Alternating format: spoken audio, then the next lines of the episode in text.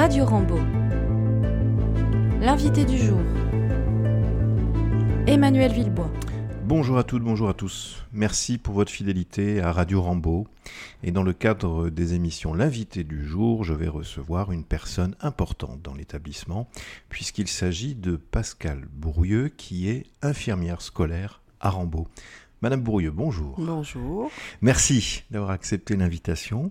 Alors, c'est une émission un peu exceptionnelle parce que il n'est pas habituel dans les établissements scolaires, en tout cas privés, j'entends, d'avoir une infirmière scolaire dans l'établissement. Et nous avons cette chance, nous, à Rambaud. Alors, je vais vous laisser vous présenter. Euh, on va aborder pendant l'émission votre parcours avant d'arriver à, à, Rambaud, puisque ça fait trois ans que vous êtes à, Tout à, fait. à Rambaud et à temps, à temps complet dans l'établissement.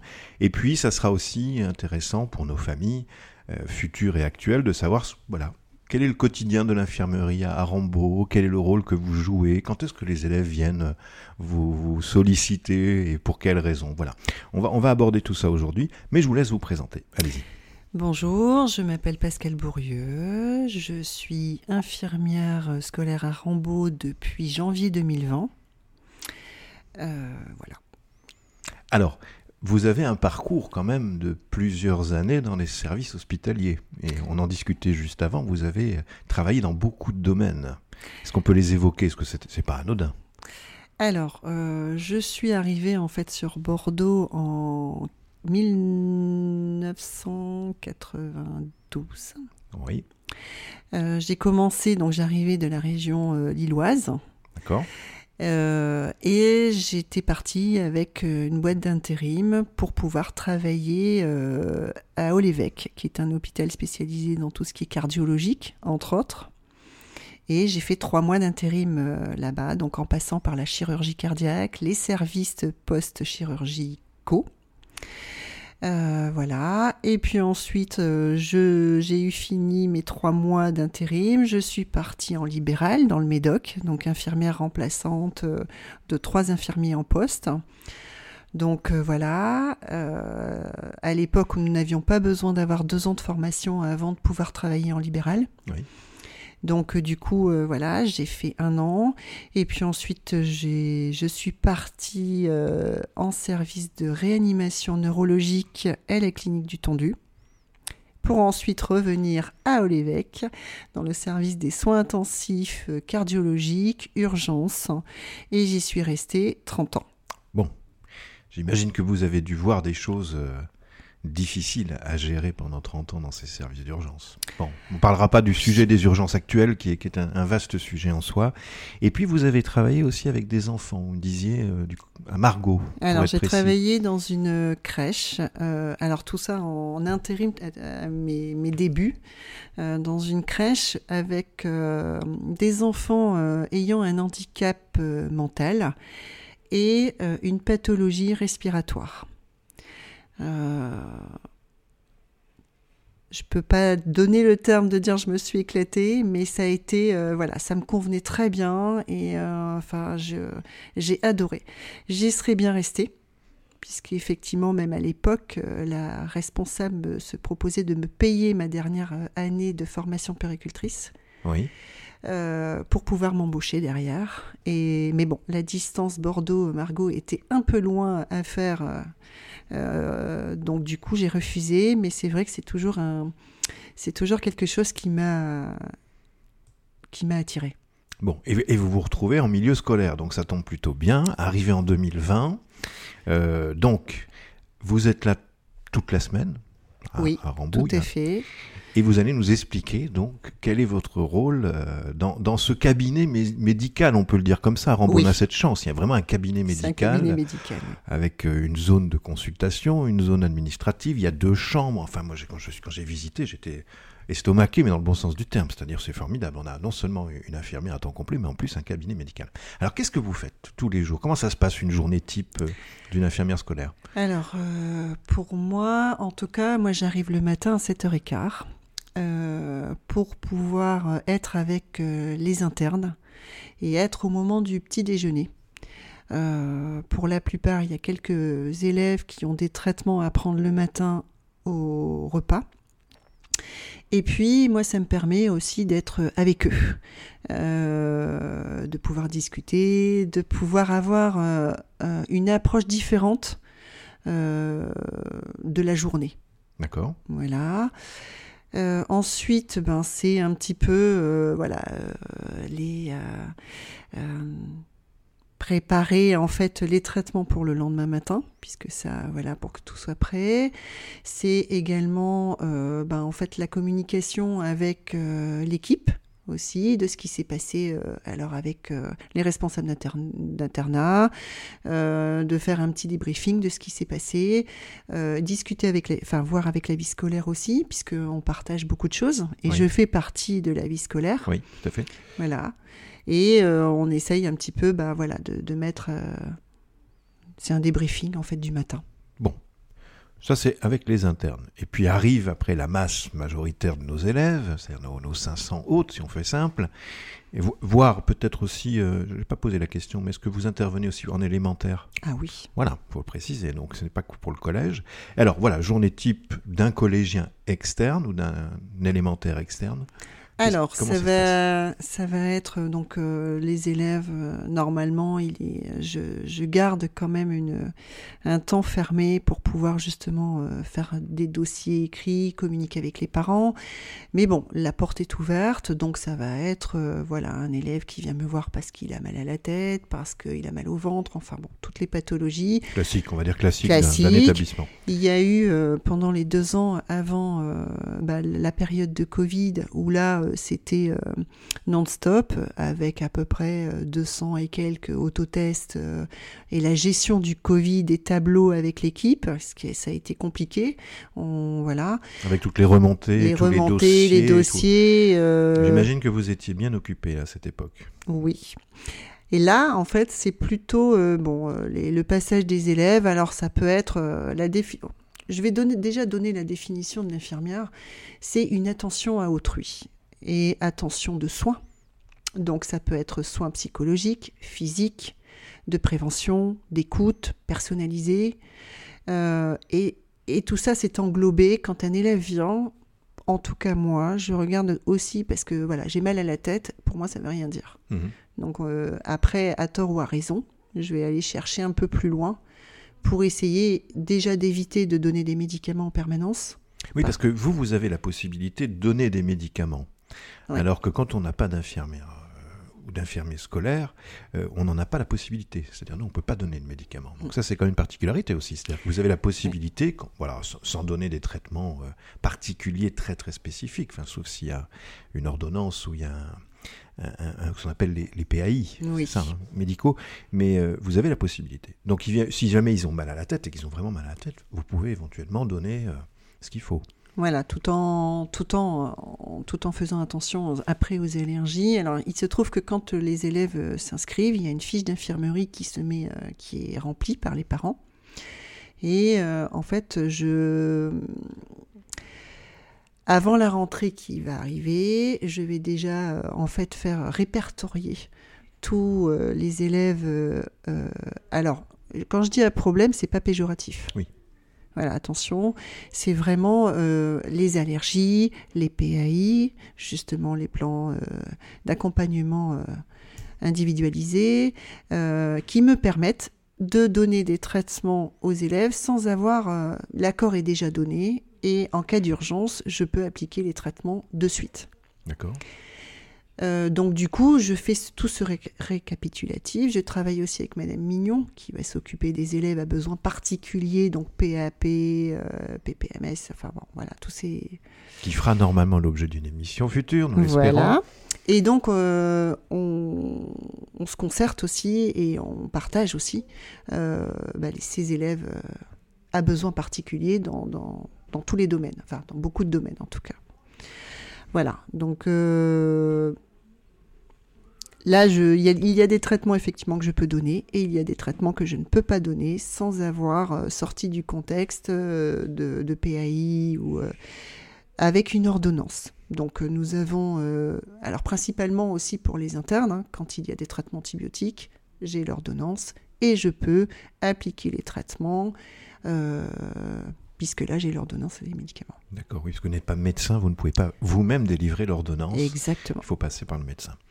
Euh, alors, bon, j'imagine que comme chaque euh, établissement scolaire, chaque jour il y a des imprévus, il y a des choses qui arrivent. Alors on parle plus, plus, du Covid maintenant, on est presque rentré dans la routine, mais bon, juste à, titre anecdotique, quel est, quel est l'imprévu le, plus amusant que vous ayez eu à gérer en tant qu'infirmière scolaire? Alors le plus amusant serait serait pas le plus amusant, mais euh, nous avons eu une élève euh, il y a deux ans euh, qui à midi a glissé dans les toilettes et s'est fait une luxation de genou. Alors ah, ça c'est pas amusant en soi, on est d'accord. En soi. et donc il a fallu que j'aille la chercher, mais je ne pouvais pas la mettre dans le fauteuil roulant, puisque voilà, donc il a fallu que je la porte ah. des toilettes jusqu'à l'infirmerie. Nous avons donc dû appeler le SAMU les pompiers. Le SAMU s'est déplacé et cette jeune fille, en fait, sa luxation a été euh, réglée dans l'infirmerie avec la pose d'une voie veineuse, avec les traitements endormis sur place pour pouvoir remettre le membre en place. Et oui, ce qu'on précise qu'une luxation, c'est la sortie d'une articulation. C'est la sortie d'une articulation et donc très douloureux. Très douloureux. Et euh, alors l'infirmerie euh, est très bien, sauf que pour faire passer un brancard, bah, ça a été très compliqué. Donc il a fallu la faire passer par la fenêtre. Ah oui, donc c'est oui, c'est cocasse et amusant dans la situation. Voilà, c'était moins pour, euh, mais voilà, mais voilà, ils l'ont, ils lui ont mis une perfusion, ils l'ont endormi, ils ont remis l'articulation dans l'axe, et bon, il a fallu la sortir, euh, la sortir par la fenêtre. D'accord, ça fait euh, partie des situations un peu, voilà, un peu exceptionnelles cocasse, et cocasses. voilà. En, dehors de l'aspect purement médical, problème de, de, santé passager ou plus grave, je suppose que la part, on l'évoquait tout à l'heure, psychologique est importante dans votre rôle. Oh oui, énormément. Et donc ils viennent sans doute parfois se confier aussi, pas forcément pour un problème médical, mais pour peut-être pour plein de raisons. Alors souvent, moi je pars du principe, mais après voilà, ça ne, c'est moi, c'est vraiment moi qui parle, hein, c'est pas quelque chose de. Euh, c'est que je dis toujours que la maladie, c'est le mal à dire, le mal à s'exprimer, et que lorsque l'on ne peut pas l'exprimer verbalement, on va l'exprimer physiquement. Euh, alors à tort ou à raison aussi, j'aurais plus, j'aurais, j'ai cette tendance après euh, spontanée à aller regarder au-delà. Mais des fois, bon, il faudrait que je me limite à ce qui, est pour, justement ne pas me sentir envahir. Mais c'est vrai que je vais plus fonctionner comme ça et je vais, euh, les élèves, les enfants se confient également effectivement à moi sur beaucoup de choses. Euh, alors il y a euh, la part de secret professionnel. Mais il y a la part aussi et euh, bah, de le partager avec mon avec mon équipe. C'est ce qui peut être compliqué parfois. Et c'est compliqué. C'est compliqué parce qu'effectivement, je dirais que tout le monde est concerné à tous les niveaux. Que ça a été, après je reconnais les erreurs de ma part au départ, parce que pour moi le secret professionnel était quelque chose qui était important mais que ben c'était pas c'est pas le même milieu c'est euh, et il a fallu bah, que je me euh, que j'apprenne aussi à partager. Mais toujours avec ce côté bah, je trahis en fait euh, l'enfant qui s'est confié. Alors maintenant ça y est c'est quelque chose que j'ai accepté et que voilà mais au départ, ça a été très difficile. Oui, parce qu'on a un devoir d'alerter parfois quand il y a des situations qui pourraient rentrer dans le cadre du secret professionnel, mais qui de fait nous imposent une déclaration ou, euh, ou un envoi d'un courrier pour dire voilà, il y a une inquiétude particulière. Et ça, mm. voilà, c'est ça qui est compliqué. Et, alors, moi j'ai une question qui me vient en tant que professeur de sciences de la vie de la Terre de formation. Au niveau de la sexualité de nos adolescents, est-ce qu'ils osent venir vous voir et vous poser des questions dans ce sens? Alors, oui. Mais c'est pas, euh, c'est pas, euh, c'est pas énorme. Mais effectivement, bon, les jeunes filles vont me parler sur leurs règles, euh, avec tout ce que ça comporte. J'ai eu effectivement aussi de la part de, des, jeunes hommes des, des, préservatifs. voilà. et, mais c'est un sujet qui reste très compliqué à aborder. Oui, oui. Et c'est une chance que vous puissiez être là pour l'aborder avec eux, parce qu'en dehors de justement de cette discipline sciences de la vie de la Terre, dans une partie un peu spécifique, c'est vrai que c'est un sujet qui reste encore très tabou. C'est un sujet qui est tabou. Alors après, il faut savoir que lorsqu'on parle de, sexualité, on va pas parler de choses crues, de rapports. Bien sûr. on va parler plutôt de la prévention. Et puis, on est dans une période, pour moi, le collège est la période la plus difficile, qui est la période des changements euh, de, tous bords euh, pour l'adolescent. Voilà, la définition de l'adolescence, avec tout ce que ça comporte. Euh, voilà. Donc c'est vrai que les projets sur la sexualité avaient été proposés aussi dans l'établissement, mais après, voilà, c'est compliqué à aborder. quelle tranche d'âge il faut est concerné, euh, qu'est-ce qu'il faut dire et pas dire. Euh, et on reste quand même à marcher sur des œufs. Euh. Oui. Et il vous est arrivé dans, le, dans les trois années que vous avez passées à Rambaud d'intervenir en classe sur des thématiques ou petites conférences ou petites, petites heures pédagogiques, c'est arrivé ou pas? Alors, pas sur la sexualité. Alors, je parlais pas forcément de la sexualité. Alors, en fait, moi, je suis intervenue tout au début du Covid effectivement, sur les gestes barrières, sur euh, voilà, la propagation du Covid, qu'est-ce que c'était que le Covid, etc. Je suis intervenue l'année dernière en primaire, en CM2, sur euh, la différence, le harcèlement, oui. Euh, avec Madame Mazori et Madame Jauré. Et après, j'avais effectivement, j'avais des projets, mais qui ont tous été mis à côté, de côté, avec le Covid. Alors parlons-en. Soyons dans la prospective. Quels étaient ces projets et peut-on les remettre euh, en chantier? Alors, le projet qui me sur lequel je travaille déjà depuis un, bon moment, en fait, était bah déjà qu'est-ce que l'adolescence?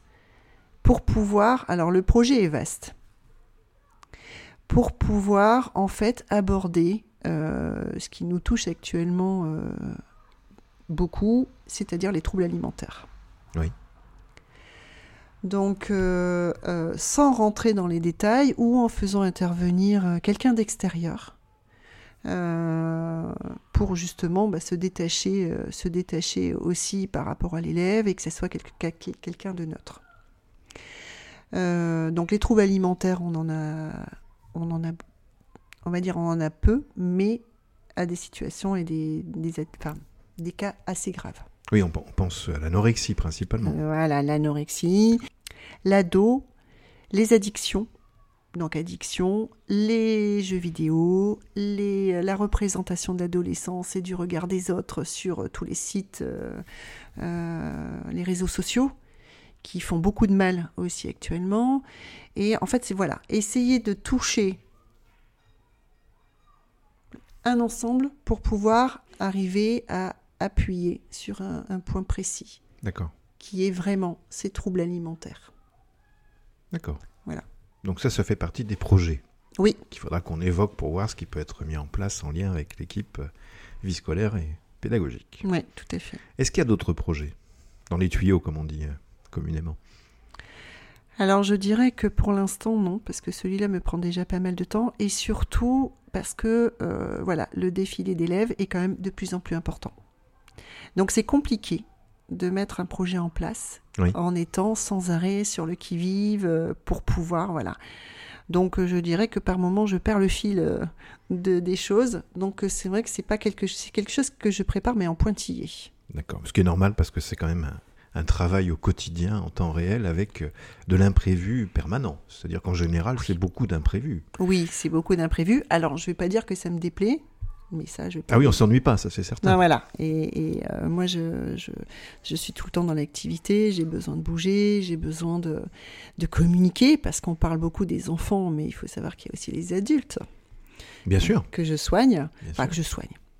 Oui, qui viennent me voir pour diverses choses, et, et, et ça, j'apprécie aussi. Euh, d'avoir, ben oui, euh, effectivement, de pouvoir discuter aussi avec les adultes. Et bien, on n'avait pas évoqué. C'est une mission complète à l'échelle de, toute la communauté éducative. Exactement. Et des parents. alors, j'allais le dire, les parents viennent pas quand même vous voir. Hein, non, mais je communique quand même euh, pas mal avec les parents. Je discute aussi, euh, souvent par téléphone, et, euh, et de partager ben, aussi les choses avec eux. Alors après, ben, voilà, où est la limite Me protéger aussi, parce que voilà, oui, il, faut, il, faut, se protéger dans ces métiers. C'est compliqué, en tout cas parfois. C'est un beau métier, riche, mais, mais parfois compliqué. Euh, Est-ce qu'il y a un dernier point avant de clôturer cette émission que vous souhaitiez aborder dans le cadre de notre entretien du jour? Bah, que je suis très contente d'être à Rambaud.